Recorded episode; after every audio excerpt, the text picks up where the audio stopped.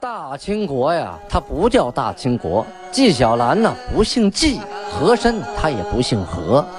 孝庄千万不能说自己是孝庄啊，叫声小主，那是你信口开河。白手绢的是妓女，肯定不是格格。今天呀，就听俊贝勒讲一段清朝历史正说的《青通鉴》。听众朋友们，大家好。今天呢，咱们继续播讲《青松剑》啊，《青松剑》呢是专门播讲清朝正史的，它和电视剧的那些戏说呀是完全不同的啊，都是按照史书当事人记当时的事情啊来记录历史，来播讲历史。上次呢讲到清太宗天聪元年，农历的丁卯年，公元一六二七年，袁崇焕按照大明朝皇帝的意思。给皇太极回了一封信，信里要人要地啊，你要和好也行，把辽东该还我地方还我。皇太极呀看了信之后啊，哎，气就不打一处来呀，就命令啊这个明朝的使臣杜明忠回去，同时呢也带着他答复的书信。这书信里啊拒绝了明朝提出的还人退地的请求。同时呢，反唇相讥，说呀：“你明朝啊，话说的挺好听，要跟我和好，可是你们一直还派遣着啊小兵啊、前哨啊、探子呀，到我地方来侦查。我这边逃跑的女真人呢，你也都收留啊，同时还把你们的战线往前移啊，在边境上修城铺，一点没闲着呀。你这哪像和好的意思啊？”一边啊来信说好听的，一边暗地里加紧备战，这样言不由衷也太不靠谱了吧？这样，我们这边表示一下诚意，当初跟你讲的那些礼金啊，酌其减半。嗯，就是说要的那些东西啊，要那些钱呐，啊，黄金十万两啊，白银百万两啊，呃，缎匹百万，毛青布、蓝布千万匹。啊，这些礼和好礼减半，啊，一切都减半。但是之后和好之后啊，两国之间的往来那个不变，啊，跟以前商量的一样。同时，咱们两国如果啊相交说辞，就是定好了这个规矩，谁叫谁什么啊？你们明朝皇帝要比天啊低一格，这什么意思啊？过去文书啊，有个叫台格。什么叫台格呢？就是文书啊是竖着写的，写着写着写到哟，写到皇帝俩字了，这皇帝俩字就要比所有的这个字啊高出俩字来，这叫台格啊，表示尊重。这里呢商量好说，你们明朝皇帝啊要比天低一个字啊，写到天的时候，天最高。我呢比你们明朝的皇帝呢低一个字你们明朝的。各个臣呢，要比我第一个字写，哎，这以后呢，再有书信往来，你们皇帝就比我高一个字这就可以了。你们如果你们的啊国家的所有的大臣们跟我并排书写，那我也不听，这是对我的不尊重啊。就过去啊，很讲究这个形式的哈，这个书信的往来啊，遇到对方啊比自己高一级要抬格啊。这个呢，你们看一些，呃，圣旨啊，啊，历史的圣旨会看到，遇到皇帝和天的时候，那歌，哎，竖的写，突然脑袋上冒出俩字来。还有很多古文啊，古代的书籍，尤其是清朝的，都有抬格的现象。这里呢，要补充说明一下，呃，关于考译，就是说，嗯，有的档案，比如说《清太宗实录》《旧满洲档》《满文老档》，记的都是一样的啊，都是天最高。明朝第二，然后是，呃，女真国的皇帝皇太极第三，然后是明朝大臣的排第四，这谁格比对方高一格啊？但是这个在王在晋《三朝辽氏实录》里卷一七记录为将尔明朝皇帝比天上一字，这是明朝明显是错误的啊！你写老天爷啊，你写的这么高，突然呢你写明朝皇帝比老天爷还高一个字，这个。完全这完全不对的啊，不符合规矩。这封信呢，皇太极叫人写完之后啊，啊，刚要送出去，突然有人来报，说呀，明朝那边修筑塔山，塔山城在哪儿啊？辽宁省锦西县的，呃，东北，还有大凌河城，就是锦西县的啊，还有锦州城等等等等，都在修城。皇太极一听，等会儿，我再给你补一条。来人呐，来再写，再写一封书信，一块带回去。这封书信主要是谴责明朝，你这诈称和好？趁着这空你玩命修城哈，这是为了打仗防守用的是吧？不是为了和好用的呀？这什么意思啊？咱们前文书说过，皇太极呀派人去打朝鲜，朝鲜国王呢就命他的弟弟李傕啊作为使者。跟金国商讨，呃，议和国书。后来这个李傕呢，就作为人质，就到了金国这边。皇太极啊，在五月初五的时候，命令手下的刘兴作和英额尔岱这两个人送朝鲜国王的李傕回国啊。回去的时候呢，还带了一封国书给朝鲜的国王。这国书的规格就很高了啊，还要加盖玉玺的。在国书上说的什么呢？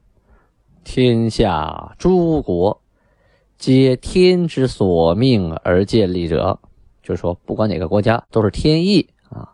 民国之主独以己为天子，是各国之主皆在其下。就说明朝啊，他们那个国主把自己当成老天的儿子，其他国家的国主呢，都在他底下。种种欺凌，实不能忍受，故昭告于天，兴兵征讨。天天欺负我们，实在受不了了，所以呢，呃，昭告于天，大兵讨明，跟明朝打起来了。因尔以兵助明来侵，又纳我逃民，故命将往征。是因为你朝鲜呢，啊，派兵帮助明朝打我，又收留我逃跑的难民。所以命令啊，大将带着啊士兵去征讨你们。王以礼遣弟来，恐以日久西怀，故速送归。是说朝鲜的国王，你礼貌啊派你的弟弟来，但是呢，我担心日子久了他想家，所以给他送回去。至此以后，但以和好为念，不似明之相欺也。这从就从今天以后啊，咱们。要心里想着如何和好，不能跟明朝学啊，天天的骗人，说话不算数啊。自丁卯年，这是一六二七年，平壤盟誓后，若有尔国人民逃归我国，我即即还奴。就是说，咱从平壤那次盟誓之后啊，你们国家再逃到我这边的，我肯定抓起来给你还回去。我国之人及镇获朝鲜人逃至尔国，尔即即已归我啊！这是我们的女真人，包括我上次去你那儿抓获的朝鲜人，如果他们逃回你那儿去，你必须得绑上啊，给我送回来。隐匿不还，恐信端渐开，就是说。你要是藏起来不还给我的话，恐怕矛盾又要有喽，以后弄不好又要打起来喽。啊，这篇文章就是这个意思。这个国书就给朝鲜国王送过去了啊，他弟弟也回国了。五月十一日，档案记载啊，金军准备攻打锦州，这可是一场大战役啊。这是皇太极继位之后。跟明朝正式的开兵见仗了，第一场大仗啊！咱们先从前面说一说啊。开始宁远之役的时候，明朝的辽东巡抚袁崇焕呐，特别喜欢满贵啊，因为当时呢命令满贵，呃，守这个宁远的时候啊，是居中啊，都听他调遣。这满贵确实是英勇无敌啊，很能打。但是呢，这两个人呢，意见。经常不合，而且满贵这个人呢，有些骄傲啊，那个傲气凌人，就是不服管，经常的谩骂属僚，嘴不狼藉的啊，没什么文化。所以啊，这个袁崇焕觉得他将来时间长了，容易坏了封疆的大计，就是让上边啊送了一纸文书，想把满贵调走。可是呢，满朝文武都知道这个满贵这个人呢，特别善于战斗啊。他在那儿的话，可以保一方平安，所以呀，谁也不想把他调走，这就和袁崇焕产生矛盾了。后来袁崇焕呢说：“我和他在一起没法干，他不走我走。”大家考虑来考虑去呀，觉得这俩人在一起容易啊不和，惹麻烦，就想把这个满贵啊召回京城。再后来呀，王之臣代替了高帝作为辽东经略。这个王之臣呢，他是力主这个满贵不可能走，不能走啊！这全辽东指着他了，这么能打一个骁勇的战将，于是呢，把他给留下了，想请命把用他啊来守山海关。这个袁崇焕呢就不高兴了，哎，我让走的人，他反而升格了守山海关。袁崇焕是一百个不乐意啊，就不高兴，就这个人在我旁边，我都不高兴。但是呢。呃，过了一段时间之后啊，因为两个人不怎么在一起了，袁崇焕又想起来他的好来了啊，又想起满贵的好来了，于是呢，向上请言说我也后悔了啊，咱们还是按照这个呃王之臣的说法啊，把这个满贵留下吧，让他守山海关吧，这样我也后顾无忧，我在前面，他在后边，踏实。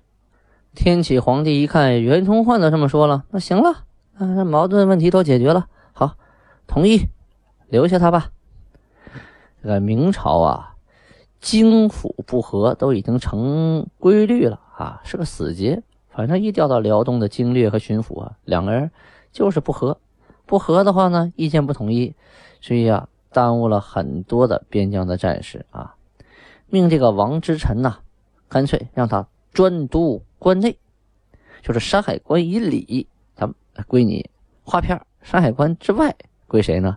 归袁崇焕，这样划关而守啊，各管各的，这就不存在不和的问题了，对不对？啊，一人说了算。袁崇焕觉得这个廷臣，就是说在朝为官这些没有在边疆守的这些人啊，看到自己权力大呀，他们妒忌我，于是啊，上书说：“陛下以关内关外。”分则二臣，用辽人守辽土，且守且战，且驻且屯，屯众所入，可渐减海运。啊，这句话的意思是说呢，说皇帝呀，您命令啊，关内关外分着来，那这样的话，守关外的人就只有辽人了，辽人守辽人自己的土地啊，一边守呢，一边打，一边筑城。一边屯荒啊，种地，屯种的收入呢，可以减免一些海运的成本，粮食可以自给自足一些。但是我们要坚壁清野，就是说呢，在边境地区啊，要划出一块真空地带，同时趁舰击匣以为用。这是他的主意，就是说抽空啊，就得打游击战，打他们几下子啊，让金国那边始终把那弦绷着啊，不让他们清闲。战虽不足呢，守则有余。就是说，我们打仗赢他们这个能力现在还不够，但是防守的能力我们还是有余的。守既有余，战无不足啊。就是既然我们守能守得住，那就不愁将来有一天力量增强，打败金国啊。但勇猛屠敌，敌必愁；奋训立功，众必忌啊。是说，但是。我勇猛的去跟敌人打，敌人肯定恨我；我着急立功，哼，后边家里人肯定妒忌我。任劳则必招怨，蒙罪时可有功啊！是说呀，我要是任劳啊，哼，肯定会遭到很多人的怨气。只有我呀，啊，蒙罪，就是说有了罪过，我才可以有功劳。就是这样，你想立功，就得有犯。呃，犯错的打算，怨不深则劳不住，罪不大则功不成。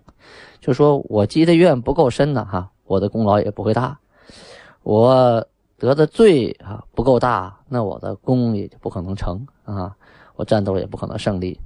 谤书赢甲，毁言日志，从古已然，唯圣明与廷臣始终之。